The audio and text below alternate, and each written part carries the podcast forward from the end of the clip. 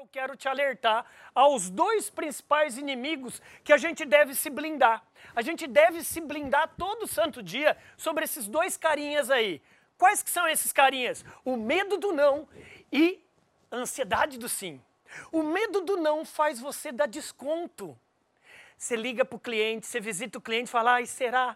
Será que ele vai comprar? Aí você joga o preço cheio, e aí com medo que ele vai falar, não, olha, mas disso eu consigo fazer por isso. O comprador do outro lado só está afiando a foice. Fala, nossa, esse é o vendedor que eu pedi para Deus. Porque sem eu pedir desconto, ele já vomitou todo o desconto. Para, cara, para. Medo do não não existe para campeão de vendas.